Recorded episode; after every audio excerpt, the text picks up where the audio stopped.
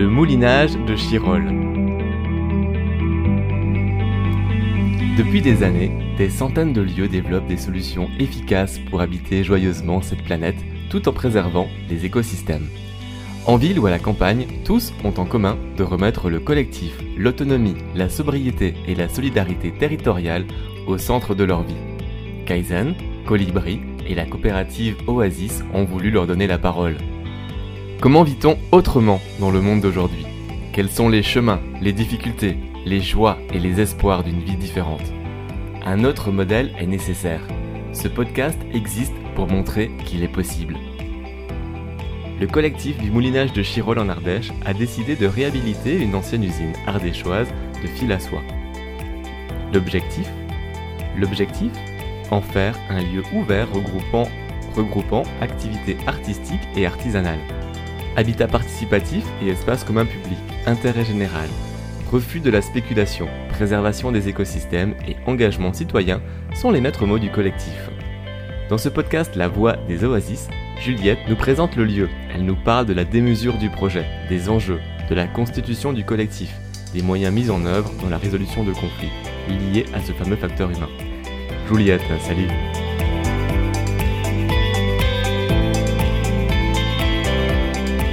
Ben, on va s'intéresser à l'histoire du lieu. Donc là, on sent que c'est vraiment un lieu chargé d'histoire. On est au moulinage de Chirol. Donc qu'est-ce que c'était cet endroit avant de devenir euh, ce que c'est aujourd'hui? Le moulinage de Chirol, c'était un des plus grands moulinages d'Ardèche et même de France. Un moulinage?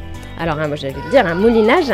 Un moulinage, c'est une usine qui fabrique de la soie et dans une des étapes de la fabrication de la soie euh, qui vient après euh, l'élevage des vers à soie, le décoconnage, le fait de détisser le cocon pour en trouver le fil. Et c'est à ce moment-là que les fils arrivent en écheveau dans les moulinages dans lesquels ils sont torsadés.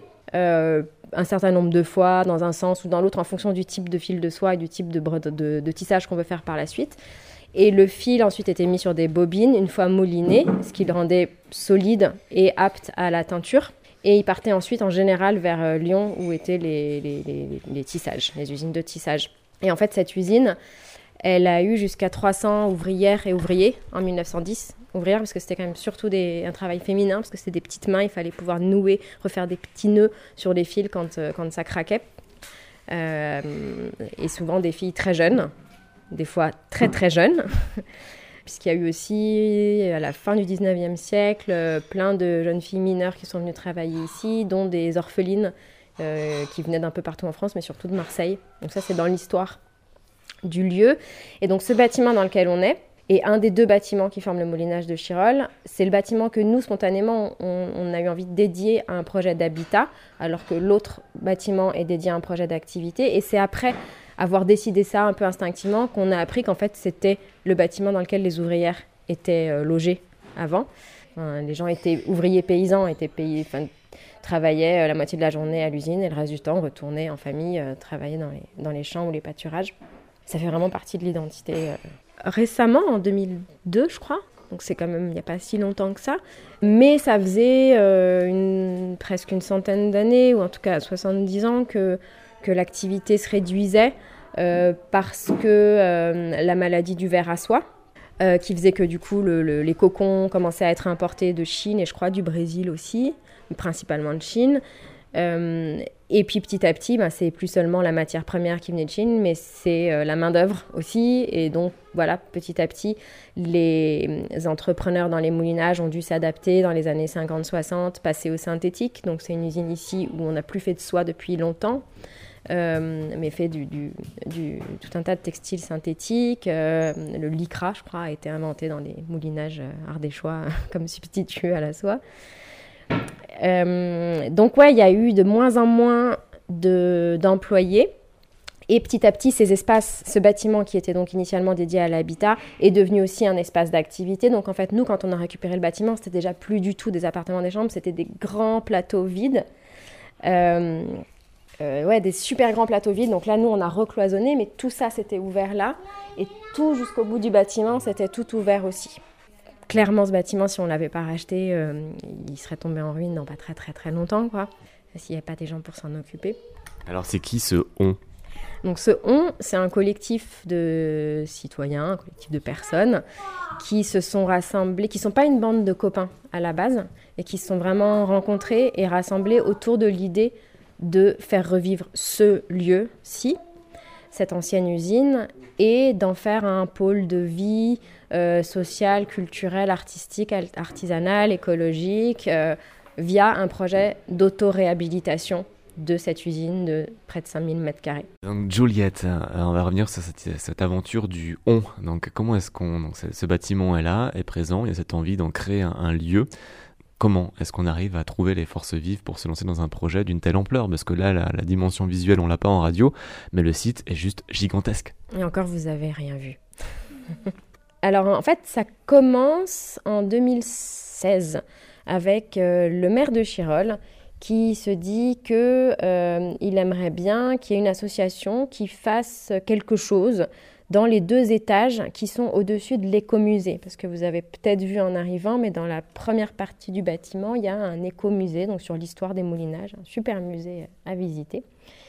Et les deux, et les deux étages au-dessus sont vides. Cette petite aile du bâtiment, donc de notre bâtiment activité, appartient à la mairie. Et donc le, maire cherchait euh, des gens pour reprendre ça. Donc il a appelé plein de gens du coin, dont Juliette et Guy, qui sont euh, artistes du spectacle vivant aussi. Euh, qui sont venus à cette réunion, qui ont trouvé ça super intéressant, sauf qu'en fait, ils ont découvert qu'il y avait toute cette usine derrière. Ils se sont dit, mais nous, ce qui nous intéresse, c'est pas les 600 mètres carrés au-dessus de l'écomusée, c'est tout ça pour en faire un lieu avec une salle de spectacle, avec des espaces de travail artistique, euh, et puis avec de l'habitat participatif, des ateliers d'artisans, etc. Mais c'était quand même énorme pour un couple. Parallèlement à ça, il y a des copains architectes paysagistes qui, eux, avaient euh, le rêve de créer un genre de centre de formation architecture alternative, euh, euh l'initiation à l'autoréhabilitation. Enfin, c'était un projet voilà, un peu flou, euh, mais une envie de trouver un lieu pour ça, et ils avaient un petit peu repéré ce lieu. Juliette et Guy et les copains paysagistes archi, Antoine, Sylvain, Margot, on, se sont rencontrés, et ça a créé le noyau de l'actuel collectif autour duquel se sont greffés un premier cercle de personnes qui habitaient dans le coin et qui, pour certains, avaient déjà eu des expériences en projet collectif, dont Christelle Oviel-Odon. Euh, et puis une deuxième vague dont moi j'ai fait partie en 2017. Euh, moi je suis aussi artiste du spectacle, euh, chanteuse, musicienne, comédienne, clown, comme Juliette. Et en fait je me suis retrouvée hébergée chez Juliette qui participait au stage aussi. Et moi j'avais participé au MOOC des Oasis, Concevoir son Oasis. Mais être là en région parisienne toute seule devant mon ordi, à réfléchir à la gouvernance de mon collectif. Je me disais, ça n'a aucun sens. Donc, je m'étais dit, je vais aller faire un tour de France euh, des projets collectifs. Et j'avais commencé à prendre des rendez-vous. Et en fait, euh, arrivé à ce stage de danse, hébergé chez Juliette et Guy, je leur parle de mon souhait de rencontrer un projet où il y a des artistes, mais pas que, où il y a de l'habitat, mais aussi de l'activité, où il y a un nombre un peu conséquent de personnes. Et en fait, ils se regardent, ils disent, il faut qu'on lui en parle. J'avais un peu décrit quand même ce qu'était déjà le projet. Et euh, donc le lendemain, en sortant du stage de danse, ils m'ont voir, euh, Juliette m'a emmené voir l'usine, euh, et je trouvais ça magnifique. Et le lendemain, je rentrais en région parisienne. la semaine d'après, j'allais voir un, un, projet autour de Montpellier qui me convenait pas. Et là, je me suis dit, ok, en fait, ça arrive pas tous les jours de rencontrer un projet qui nous convient vraiment, donc ça vaut le coup. Je faisais de la musique à Marseille avec Jean Phi, qui est un des résidents permanents actuels. Euh, et donc, je suis allée lui parler du projet aussi, à sa copine Anna aussi, c'est les parents de la petite Mia. Et en fait, on a tous débarqué euh, deux semaines après à une réunion du collectif, en rameutant aussi Julie et Steph, d'autres copains de Marseille. Et en fait, voilà, ça a fait une deuxième vague au projet. Puis après, il y a eu encore d'autres vagues de personnes qui, plus ou moins individuellement, ont, on rejoint le projet au gré des rencontres. Mais en fait, chacun a vraiment son histoire magique de comment il a rencontré le collectif. Mais ça allait très vite, hein, parce que là, on est en 2020 et il y a déjà plein de monde, plein de choses qui se passent sur le site. Ouais, alors en fait, en donc 2018, on continue à travailler à hum, la construction du collectif, qui a une super intelligence collective euh, qui était déjà là quand on est arrivé, mais il y a un truc qui se développe, il y a un truc incroyable en fait dans ce groupe, vraiment. Des personnes qui viennent d'horizons quand même assez différents et qui sont pas du tout à la base dans les trucs CNV, communication non violente, euh, mais en fait c'est des trucs qui émergent de manière vraiment organique. À la base, on est plutôt dans un esprit un peu, euh, comment dire, euh, gentiment anarcho-punk, mais très très gentiment, altermondialiste, mais dans le côté euh, revendiqué, ouais, plutôt libertaire, quoi. Du coup, tout ce qui est trop formaliste nous convient pas du tout. Donc, tous ces protocoles-là euh, de, CNV et autres, c'est vraiment pas notre truc. Et en même temps, on se rend compte que euh, même sans être dans un projet de développement personnel ou CNV machin, mais en fait, ça nous fait tellement bouger, avancer à titre individuel et collectivement que ouais, c'est magnifique de, de constater ça. Donc, on continue à travailler à la constitution du groupe et à la construction du modèle juridique, euh, des, de plans éventuels d'archi, même si c'était difficile de faire des vrais plans d'archi avant d'être dans le bâtiment, et travailler aussi à comment acquérir ce bâtiment que le propriétaire à l'époque mettait en vente à 700 000 balles, euh, ce qui était hallucinant déjà par rapport à l'état du bâtiment, et puis de toute façon complètement hors budget pour nous. Petit à petit, on nous a conseillé de créer une société, en plus de l'association qu'on avait déjà, en nous disant qu'on ne serait pas crédible de toute façon vis-à-vis du vendeur pour acheter en assaut. Et nous, on se dit, bah, quitte à créer une société, tout ce qui nous intéresse, c'est une coopérative avec une personne égale une voix, retrouver le côté euh, gouvernance collégiale qu'on avait déjà dans l'assaut, qui, est, en gouvernance collégiale. Donc, on a créé une coopérative. Euh, de fil en aiguille, euh, la société propriétaire est tombée en liquidation judiciaire. On a eu du coup à gérer avec le liquidateur judiciaire qui lui aussi trouvait que l'assaut serait pas crédible. Donc tout nous a poussé vraiment à, acheter via la coopérative. Et en mai 2019, c'est la coopérative donc qui a acheté le bâtiment. Et donc on est rentré dans le bâtiment un tout petit poil avant, on a pu négocier pour avoir les clés dès le mois d'avril. Mais donc tout ce qu'on voit ici, c'est des choses qui ont été faites en un an. Et c'est vrai que c'est hallucinant. Parce que c'était vraiment pas du tout comme ça. Et sur le montage financier, tu disais 700 000 euros à la base. Comment vous avez réussi à, réunir autant de fonds? Alors, on n'a pas du tout réuni autant de fonds. La vente, finalement, s'est faite à 200 000 qu'on a pu financer avec euh, les fonds propres euh, de quelques-uns d'entre nous qui avaient la possibilité d'en libérer rapidement. Et ça nous a donné aussi assez pour démarrer les travaux. Et là, sur la suite du financement, bah, du coup, il y a ces fonds, euh, ces fonds leaders, fonds européens pour les les zones rurales, et euh, une subvention de la région aussi au titre de l'utilisation de bois local pour les menuiseries, donc les fenêtres et la charpente. Je veux bien qu'on revienne sur le, le projet, la vision du projet. Mm. Donc le projet, c'est un pôle d'expérimentation sociale, solidaire, écologique, artistique, créatif. Ça veut dire de faire un lieu qui soit ouvert euh, sur le territoire, ouvert au public, dans lequel il y ait aussi bien des gens qui viennent passer un moment, vivre une expérience collective de chantier, qui viennent exercer leur activité professionnelle, artisanale ou autre dans un espace euh, de coworking, et ou qui y, qui y vivent euh, dans des futurs appartements individuels, bien que pas en propriété individuelle. On est, ça aussi, c'est vraiment dans l'identité du projet. Il n'y a pas de propriété individuelle euh, des, des, murs en tout cas. On a acheté des parts dans une coopérative, mais c'est tout ce dont on est propriétaire. L'idée est que petit à petit, au fil des remboursements des avances de trésorerie faites par les uns par les autres, des éventuels prêts, prêts de prêteurs solidaires, et peut-être un jour des banques, même si, si on pouvait éviter, ça serait bien, mais on verra. Euh, ben que le jour où tout ça aura été remboursé, que le bien appartienne à la coopérative et soit un bien commun pour tous les usagers du lieu. Est-ce qu'il y a un investissement de départ euh, minimum ou comment ça se passe hein? Tu te dis il n'y a pas de propriétaire, donc euh, explique-moi un peu le fonctionnement et comment est-ce qu'on gère ça dans le collectif, celui qui va poser 5 000 euros, celui qui en posera 50 000, celui qui en posera 100 000 mm. Alors en fait, on a hum, défini plusieurs types de sociétaires, dont certains ne sont pas coopérateurs. Ceux qui ne sont pas coopérateurs, c'est ceux qui vont juste contribuer financièrement au projet, mais ne pas s'impliquer dans la gestion du lieu, dans sa vie quotidienne. Et donc ceux qui sont coopérateurs peuvent être soit futurs habitants, soit futurs ou actuels porteurs d'activité, soit ce qu'on a appelé œuvriers des personnes qui ne se projettent pas, en tout cas pour le moment, à habiter ou travailler sur le lieu, mais qui veulent vraiment participer à euh, la gestion euh, quotidienne du lieu, soit parce qu'ils habitent dans le coin et qu'ils trouvent ça génial qu'il y ait un truc comme ça à côté de chez eux, soit parce qu'ils n'habitent pas dans le coin, mais qu'ils euh, trouvent ça génial qu'un truc comme ça existe et qu'ils veulent se libérer du temps pour venir participer à faire en sorte qu'il existe. Euh, à chacun de ces trois types-là de coopérateurs correspond un nombre de parts minimum auquel il faut souscrire. Par exemple, pour les habitants, c'est 30 parts à 100 euros. Donc l'investissement, euh, la condition en tout cas pour devenir futur habitant au sein de la coopérative, c'est 3000 euros de parts qu'on peut verser en deux fois ou même plusieurs fois, mais en tout cas la moitié à l'entrée dans la coopérative.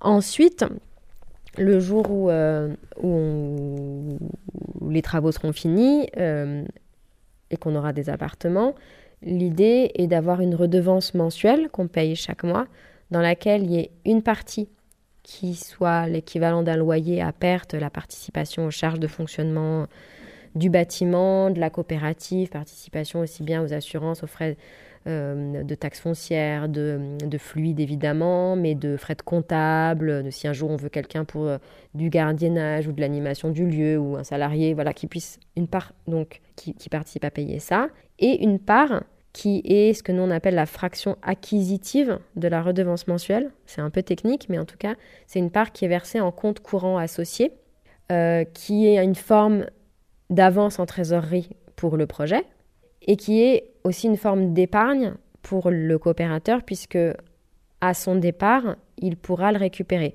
Pas immédiatement, on a fait des statuts qui protègent quand même la coopérative et sa viabilité économique, à savoir qu'il y a trois ans pour que la coopérative restitue ces fonds-là euh, au coopérateur après son départ, ce qui théoriquement laisse le temps à la coopérative de trouver un autre euh, futur coopérateur qui viendrait reprendre l'usage d'usufruit de l'espace vacant libéré par le départ d'un coopérateur et donc apporter également, soit en une fois, soit mensuellement, cet engagement financier. Parce que donc entre nous, il y a des grandes disparités euh, de, bah, économique, voilà, de ressources, euh, pour tout un tas de raisons qui sont représentatives de la société, des inégalités de la société dans laquelle on vit. Et il a été très très clair pour nous que bah, on avait envie au sein de ce projet d'être sur une forme de solidarité et que ces différences-là n'aient aucun impact sur euh, la place de chacun. Dans le groupe, ça a été des grosses discussions parce que autant ceux qui avaient plus d'argent, ça ne leur posait aucun problème de le mettre à disposition. Ceux qui en avaient moins, au départ, trouvaient ça injuste, avaient l'impression qu'ils allaient se retrouver en porte-à-faux, etc. Donc, d'arriver de, à aplanir ça d'un côté comme de l'autre a été vraiment pas évident, mais on y arrivé, je crois vraiment. Et donc, euh, cet apport en compte courant associé, certains l'ont fait tout de suite, ce qui a permis d'acheter. Donc, il y en a qui ont pu apporter 100 000, 80 000, 60 000, 50 000 d'un coup. Et d'autres qui n'ont absolument pas cette possibilité-là, qui vont apporter 80 euros par mois qui dès maintenant apporte 80 euros par mois, ou à un moment ça passera peut-être à 100, à 150, mais voilà, qui petit à petit vont euh, fournir cet apport en, trésorerie. C'est clair. Hum, j'aimerais qu'on parle euh, de, y a une procédure d'inclusion et d'exclusion Oui. Alors, il y a une procédure d'inclusion qu'on appelle euh, processus de cooptation. Je ne suis pas grande fan du terme, en même temps, cooptation, ça fait coopérative. Donc, je me dis, je m'occupe du début, puis le, la fin du mot donc ce processus de cooptation, il a évolué parce qu'avant qu'on ait le bâtiment, ben, on faisait des week-ends de, réunions en plénière une fois par mois. Donc les conditions à ce moment-là, c'était de participer pleinement à trois week-ends de plénière, plus des moments festifs. Ça, c'était vraiment dès le départ, on voulait pas que les gens... On veut se rencontrer en travaillant, mais pas que. D'avoir aussi des moments informels à partager. Mais depuis qu'on est dans le bâtiment et que ben, le chantier, c'est tous les jours, et qu'il y a le chantier euh, dans, la, matière du chantier, mais que tous les autres chantiers euh, virtuels, intellectuels ou autres euh, n'ont pas cessé, à savoir tout ce qui est gestion juridique, réflexion et recherche en termes d'écologie, d'archives, etc.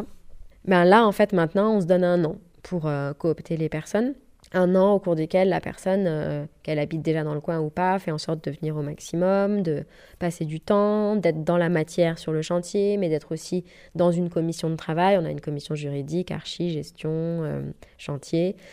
Euh, Toi, quelle a été ta motivation pour venir ici? Tu parlais de, de, ta vie parisienne. Pourquoi avoir choisi de venir te mettre ici en Ardèche? J'étais pas attirée par l'Ardèche, que je ne connaissais pas. moi, j'étais attirée par l'autre côté des Cévennes, plutôt euh, arrière-pays de Montpellier, Larzac, où je connaissais du monde depuis longtemps. Mais je savais depuis que j'étais ado que j'avais envie d'être dans un projet collectif. Vous écoutez La Voix des Oasis, le podcast de ceux qui font le choix du sens et de la cohérence.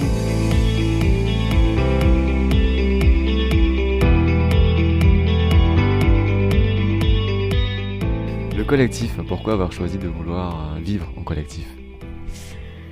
Parce que même si je pense que c'est rien d'antinomique avec le fait de pouvoir être un peu solitaire, d'avoir d'aimer des moments de solitude, des moments d'introspection, etc. Quand on a des rêves, des aspirations pour, euh, pour soi, pour le monde, pour... Euh, ben en fait, euh, seul, on ne peut, pas peut pas y faire grand-chose. Et que si on veut pouvoir réaliser un tant soit peu ce à quoi on aspire, c'est à plusieurs que ça peut se faire. Ce serait quoi ces rêves et ces aspirations? C'est de pas se sentir impuissant face à une incohérence euh, flagrante euh, et scandaleuse du monde et de la société dans laquelle on vit, dont j'ai l'impression que c'est dans un cercle d'autodestruction et tout en ayant été vraiment quelqu'un d'assez, voire très militant pendant des années quand j'étais en région parisienne, ben, confronté à la violence des manifestations, ayant moi-même directement dans ma chair été confronté individuellement aussi et un peu carrément traumatisé par ça, je me suis dit en fait si je reste dans cette lutte juste euh, contre ce qui me scandalise, ce qui me choque, ce qui me, révolte, ben en fait quelque part, c'est un point de vue très personnel, hein, mais quelque part j'ai l'impression de participer à la permanence de ce truc-là en luttant contre. Et je m'autodétruis aussi et je me fais du mal avec euh, du stress, avec des insomnies, des angoisses. Et j'ai besoin, en fait, de participer à quelque chose de vertueux, tout en sachant qu'il y a tout ça qui se passe et en en étant tout à fait consciente euh, et en continuant à être révoltée de tout ça, mais de participer à créer quelque chose de vertueux et en étant dans le positif et pas juste dans le contre. On a parlé un peu du côté économique, le collectif, euh, tu, tu as évoqué le mot CNV. Mm. Euh, c'est rigolo, donc vous utilisez quoi comme outil? Parce que vivre en collectif, on parle beaucoup de ce facteur humain, souvent ce qui est le plus compliqué. Donc euh, comment, comment vous gérez cet aspect-là? Je pourrais dire on n'utilise aucun outil parce qu'on est contre les outils. En même temps, on est tellement entouré d'outils et d'un local à outils et de tous les outils que non, on a énormément de respect pour les outils mais euh, on a ce besoin de ne se, servir d'un outil que s'il nous paraît à nous vraiment euh, utile et évident de l'utiliser et pas parce qu'on nous a dit ah tu devrais utiliser tel outil parce que vraiment ça te ferait du bien. On n'aime vraiment pas ça. Donc ouais, on a on est en fait on est pas mal à avoir déjà eu des expériences collectives, notamment euh, ben pour plusieurs d'entre nous, euh, Juliette et moi, euh, dans, des compagnies, dans des compagnies de théâtre et dans des créations collectives, même si des fois c'est des collectifs éphémères le temps d'une création. certains ont une expérience collective dans le domaine associatif, dans une, dans des, une ONG, en tant que porteur de projets divers, donc des expériences de travail en équipe ou en collectif, on, est plein, plein, plein à en avoir. Et qu'on n'a pas forcément appréhendé à la base avec des outils, mais où on a constaté que si on parle tous en même temps et qu'on se gueule dessus à longueur de journée et qu'on euh, respecte pas euh, là où on est chacun, euh, bah en fait on, va droit dans le mur et, on se fait du mal et, le projet n'existe pas. Donc on s'est rendu compte que c'était pas mal de s'écouter. Du coup, très rapidement, on en est mis à se donner des tours de parole, à apprendre à moins se couper la parole. On y arrive, c'est pas évident, mais on, a vraiment fait d'énormes progrès sur ça. Euh, à respecter le besoin de, chacun d'avoir un temps pour s'exprimer, euh, même quand c'est beaucoup moins évident pour certains que pour une bonne partie d'entre nous qui avons un verbe un peu facile. Euh, ben voilà, on essaye vraiment de se faire en sorte dans les moments collectifs sur des questions importantes que chacun ait vraiment un temps de parole en faisant vraiment un tour, un tour de table. Euh, un tour de météo aussi, parfois dans les moments de collectif, surtout quand on ne s'est pas vu depuis pas retrouvé depuis longtemps euh, en grand groupe, parce qu'on peut être jusqu'à 20 euh, dans, les, dans les grands groupes. Et puis aussi respecter qu'on n'a pas tous le même rythme de compréhension des choses, pas tous le même rythme d'apprentissage des choses nouvelles, que ce soit en termes théoriques sur des, des machins abstraits juridiques, ou alors très très pratico-pratiques sur l'usage d'une scie circulaire, d'une meuleuse et je sais pas quoi. Donc voilà, avoir euh, du respect pour chacun euh, dans sa différence, en, sachant que euh, même quand on a l'impression d'arriver à un nœud relationnel, et ça arrive, qu'en fait ce qui nous rassemble est beaucoup plus fort que ce qui crée le nœud, et qu'on arrive ensemble à le démêler. Je trouve qu'on s'en sort vraiment bien en fait. On a vécu des moments pas faciles, on a eu des, des, situations pas forcément évidentes à gérer parfois. Tu parlais aussi avant d'intelligence collective. Mmh. Ben, en fait, il y a cette confiance dans l'intelligence collective qui ben, c'est avéré euh, hyper euh, pertinente et que même quand il y a eu des fois des problèmes relationnels entre deux personnes, ben, en fait, euh, se reposer sur le groupe aide beaucoup. Le groupe aujourd'hui, il est constitué de combien de personnes? C'est un petit peu difficile à définir parce qu'il y a plusieurs cercles dans ce groupe, enfin cercles concentriques dans ce groupe. Tu as déjà ceux qui vivent ici voilà, Ceux qui vivent ici, c'est cinq coopérateurs adultes et, une petite fille dont je fais partie. Euh, plus de personnes qui, donc c'est Félix un service civique romain dont j'ai déjà parlé, mais qui pour nous font quand même partie du collectif, même s'ils ne sont pas coopérateurs de la coopérative. À côté de ça, il y a les copains qui sont coopérateurs, mais qui ne vivent pas encore sur place, mais qui se projettent à être futurs habitants. Donc dans le groupe des futurs habitants, on est une douzaine d'adultes, je crois, avec euh, trois enfants. 3-4 enfants. Mais il y a aussi euh, les coopérateurs, il y a aussi les coopérateurs qui sont porteurs d'activités et qui sont super impliqués dans toutes les décisions collectives, euh, y compris sur les décisions qui vont impacter euh, le choix d'isolation, de chauffage, qui vont concerner un peu plus les appartements, mais finalement qui concernent l'ensemble de ce lieu, parce que ça a aussi un lien avec la philosophie du projet, le type d'isolation qu'on veut avoir, le rapport qu'on veut avoir aux énergies, etc. Et après, il y a ceux qui sont dans le collectif depuis euh, le départ, mais qui euh, mais qui se projettent pas à devenir futur habitant ou futur partenaire d'activité, en tout cas pas à ce jour. Mais pour certains, je pense surtout à une, qui viennent tout le temps, dès qu'ils peuvent, qui habitent tout pas dans le coin et qui sont super impliqués dans des commissions de travail. Euh, donc voilà, en, en tout, je dirais une vingtaine, une entre entre 5 et 20 en passant par 12. C'est un peu les... Entre 7 et 20 passant par 12. À terme, ce sera quoi les différentes activités qu'on pourra trouver ici sur le site, hein, les, le moulinage de Chirol? Alors, il y a déjà des activités artisanales. Il y a un menuisier, euh, Fred, qui est coopérateur du projet, qui a aussi une scierie mobile et, un, et qui mène un atelier associatif, de, un atelier de bois associatif qui s'appelle Grand Merci, Grand Merci, euh, GMS, et qui donc euh, sur euh, abonnement mensuel ou à l'année accueille des personnes qui veulent un usage d'outils qu'ils n'ont pas ou des conseils pour fabriquer ce qu'ils ont besoin de fabriquer. Il y a donc un espace de coworking avec tout un tas de profils de personnes qui vont y travailler, membres du collectif et extérieurs. Il y a par exemple un collectif de paysagistes qui s'appelle Atelier Bivouac, il euh, y a Anna qui travaille pour une ONG euh, britannique, euh, Banana Link, qui œuvre pour les droits des travailleurs dans les industries des fruits exotiques. Il y aura une salle de spectacle, dont celle-ci n'est juste qu'une petite préfiguration, même si elle est déjà super équipée qu'elle a bien de la gueule. Mais donc une salle de spectacle qui sera aussi un pôle de création artistique, d'accueil en résidence de compagnie, d'ateliers, de stages euh, divers. Il y a une chorale déjà qui répète ici régulièrement menée par Juliette et, une autre copine extérieure au collectif. Et puis, on a le projet qu'il puisse y avoir une cantine participative ou associative, ou voilà, avoir, on n'a pas encore le porteur de projet pour ça, mais on aimerait qu'il y ait ça dans le lieu. On aimerait qu'il y ait une épicerie aussi d'achat groupé, chose qu'on commence un peu à faire, euh, mais au départ juste pour les habitants, avec quelques personnes du village et, des vallées voisines.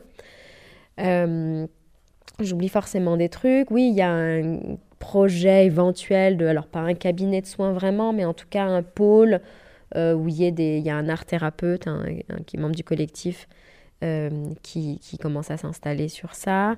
Il y a une vraie volonté de grandir, euh, d'amener plus de monde. la capacité d'hébergement est bien plus grande que ce qu'elle n'est actuellement. Complètement. Mais ce qu'on cherche, c'est pas des personnes qui veulent un espace de travail ou d'habitat clé en main mais c'est des personnes qui ont conscience que ce projet, c'est un projet qui se construit pas à pas, euh, par l'expérimentation. On ne peut pas dès maintenant dire combien va coûter tel type d'espace parce que ça va dépendre euh, du type de, matériaux qu'on va utiliser, du temps qu'on va y passer, et donc de nombre de personnes qu'il va y avoir pour travailler dessus. Euh, donc voilà, des personnes qui acceptent, voire même qui peuvent trouver excitante cette forme d'incertitude-là, et, et de sentir qu'on est vraiment acteur de, tout ce projet et pas consommateur. Ce lieu, si on devait le mettre dans une case, je suis sûr que tu aimes beaucoup ça, ce serait quoi? Ce serait un écolieu, un tiers-lieu? Comment est-ce qu'on le définit? Comment est-ce que tu le présentes quand tu vas voir un institutionnel? Oui, il faut des étiquettes parce que les institutionnels, ils ont besoin d'étiquettes. Donc, écolieu, je sais pas trop à quoi ça correspond, mais ça marche sûrement. Euh, tiers-lieu, on nous l'a déjà un peu plaqué, on s'est dit ok. D'ailleurs, on était censé accueillir, mais là, avec euh, le déconfinement, ça paraît compliqué, mais on était censé accueillir un événement en juillet, un week-end de rencontre des tiers-lieux à but non lucratif. Parce qu'en fait, il y a un rassemblement de lieux qui ont été aussi qualifiés de tiers-lieux, mais qui se reconnaissent pas dans la définition euh, étatique du tiers-lieu, et puis qui veulent œuvrer pour réinvestir ce terme-là et le redéfinir euh, en tant que lieu à but non lucratif. Donc voilà, un tiers-lieu à but non lucratif mêlant euh, activité et habitat et, ouvert au public.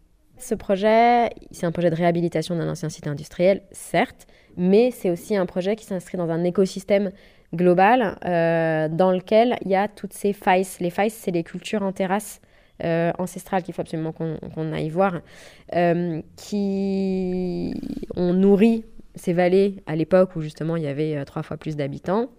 Ensuite, elles ont été plantées de pins laricio pour éviter euh, l'érosion. Et là, en fait, il y a eu sur la commune de Chirol tout un travail de débardage à cheval avec des gens de, la, de, Longomaille euh, qui sont venus débarder à cheval ces, ces failles. Et on a une convention avec la mairie qui nous permet de gérer enfin dans lequel on s'engage à gérer ces failles, ça a tombé les arbres qui sont dangereux, etc. Euh, et en échange, on cultive euh, ces failles. Donc voilà, on a tout un tas de, jardins euh, potagers qui commencent à naître un peu partout. Et, et voilà, et on ne demande qu'à s'ouvrir sur la nature environnante et à pas juste être dans ces murs qui sont qui, pourtant qui sont magnifiques avec toute leur histoire. Mais voilà, le projet, il est dedans et dehors aussi. Y a cette vision d'autonomie euh, énergétique, euh, alimentaire? Est-ce qu'il y a vraiment envie d'aller vers ça ou pas du tout forcément projet? Il y a clairement envie d'aller vers ça, tout en étant conscient que en termes d'autonomie énergétique, on part pas gagnant quand on est sur de la réhabilitation et pas sur de la construction à partir de zéro. Donc aller vers un bâtiment euh, autonome, c'est compliqué. On vise un peu le basse, basse consommation. Enfin, on, on essaye de faire au mieux, en tout cas. Et au niveau de l'autonomie alimentaire, ben, oui, on aimerait aller vers ça. Après, pour le moment, on est en chantier, donc passer du temps sur les potagers, c'est quand il y a des bénévoles extérieurs qui viennent qu'on peut le plus le faire. Mais je pense que plus qu'un projet d'autonomie alimentaire euh, en vase clos, juste le moulinage, l'idée, c'est de voir comment on peut être en troc, en partage, en synergie avec tout ce qui est déjà produit dans le territoire, sur le territoire, à un rayon de euh, quelques dizaines de kilomètres. Il y a déjà tout ce qu'il faut en fait. Euh, là, on est dans un, dans un chantier qu'on a vu, enfin, on travaillait un petit peu dehors en plein travaux, il y a, il y a plein de choses qui s'y passent.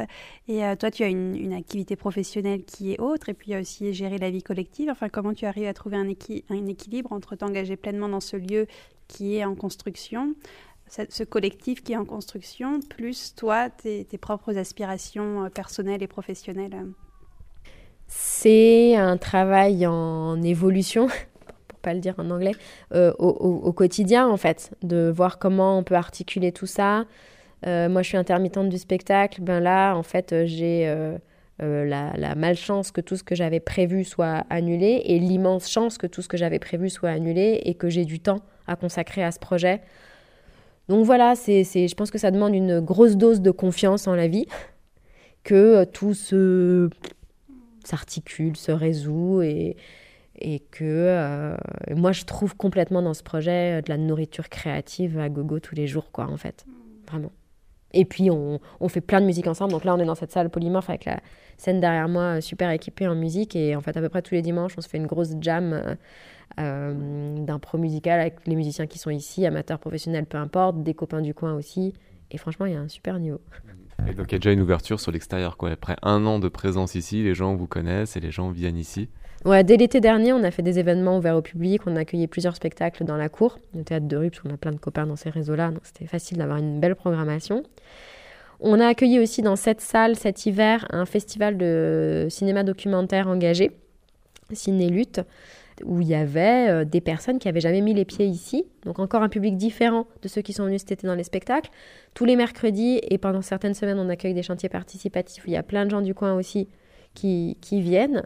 Euh, moi, donc, dans le cadre de ce que je fais, ce podcast, là, le moulinage en chantier, je suis allée à la rencontre de plein de personnes euh, de, 80 ans, euh, plus même, qui ont travaillé ici ou qui ont connu ce lieu en activité avant. et qui sont super heureux qu'il y ait des choses qui s'y passent et super heureux de se dire mais en fait maintenant on peut revenir là, se promener là, euh, voir ce lieu. On est à la fois super bien accueilli par le territoire et on le rend bien. Enfin je veux dire il y a un endroit où ça circule déjà pas mal quoi. Juliette, merci à toi. Merci.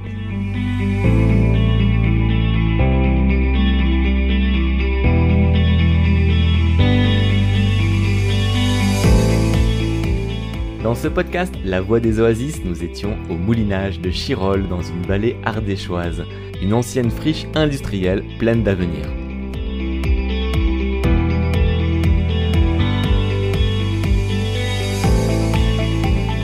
La Voix des Oasis, une production d'Alexandre Sattler à retrouver sur son site internet gaia-image.com.